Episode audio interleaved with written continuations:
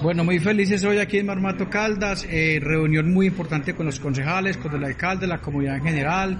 con el gerente o, o administrador de Empocaldas, donde tuvimos la gran oportunidad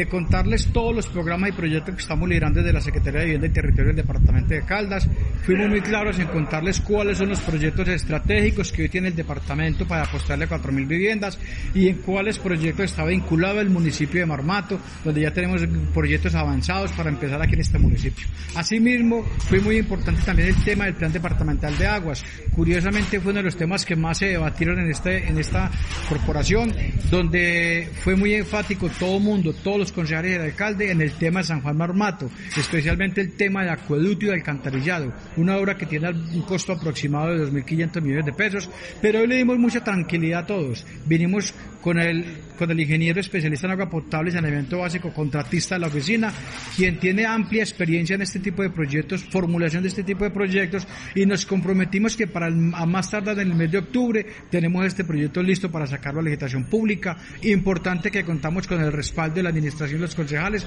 para que conjuntamente entre todos podamos formularlo. La gobernación sola no puede hacerlo, entonces ese fue uno de los compromisos. Y el segundo tema importante es la ampliación de la planta de tratamiento de agua potable de la parte urbana de Marmato. Aquí hoy tienen muchas dificultades, aquí el agua llega por días, pero lo vamos a llevar de 10 litros a 20 litros y le hemos garantizado a Marmato que va a haber continuidad en la prestación del servicio de agua potable para toda la zona urbana. Así es pues que fueron temas muy importantes, todos se debatieron, se discutieron, escuchamos todos los concejales y llevamos inquietudes para la gobernación que ya le contaré al gobernador de Caldas pues qué otras inquietudes se generaron, pero en resumen fue muy importante el tema, mucho interés por parte del municipio, de los concejales, vamos para adelante con ellos, nos vamos muy contentos de este municipio. Gobernación de Caldas, primero la gente.